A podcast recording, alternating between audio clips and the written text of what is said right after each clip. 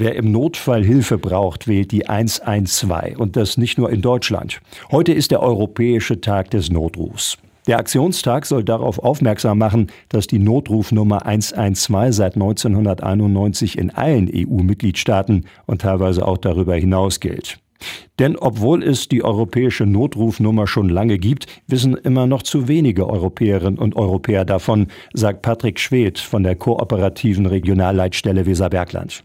Der Tag des europäischen Notrufes 112 der wurde von den EU-Mitgliedstaaten eingeführt, um darauf aufmerksam zu machen, dass man unter der Telefonnummer 112 europaweit Hilfe bekommt. Und der 11.2., also der 11. Februar 112, wurde dabei ganz bewusst als Tag des europäischen Notrufes ausgewählt. Warum ist die Notrufnummer 112? Das ist tatsächlich noch aus der Zeit der Wählscheibentelefone. Da war die 1 und die 2 die Nummer, die man mit am schnellsten und am kürzesten erreichen konnte und die man im Notfall auch im Dunkeln ertasten konnte. Also so lange ist her, dass man die 112 dafür genommen hat.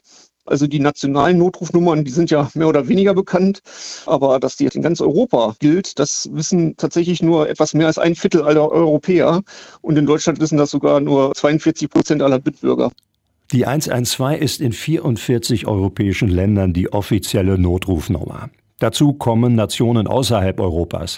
In nicht allen Fällen erreichen Anrufer die Rettungsstelle oder Feuerwehr. In einigen Nationen erreichen Hilfesuchende unter der 112 die Polizei oder eine Vermittlungsstelle, die je nach Art des Notfalls weiterverbindet. Also erstmal grundsätzlich in allen EU-Mitgliedstaaten und dann in vielen weiteren europäischen Ländern, hier Großbritannien, Liechtenstein, Schweiz, aber auch in Südafrika, Lateinamerika, Dort ist es möglich, aus allen Festnetzen und allen Mobilfunknetzen gebührenfrei und ohne Vorwahl irgendeine Leitstelle zu erreichen. Das muss nicht unbedingt die Feuerwehr sein, das kann auch bei der Polizei auflaufen, aber man erreicht dort auf jeden Fall jemanden, ja, wo man Hilfe bekommt. Ne? Auch in Kanada, in den USA kann man übrigens die 112 wählen. Da wird man dann zum Beispiel auf die nationale Notrufnummer, die 911, weitergeleitet. Nachdem ein Kind starb, weil der Rettungsdienst zu lange brauchte, um zu ihm zu gelangen, setzte sich erst 1973 die nationale Rufnummer 112 durch. Deutschland war damit Vorreiter.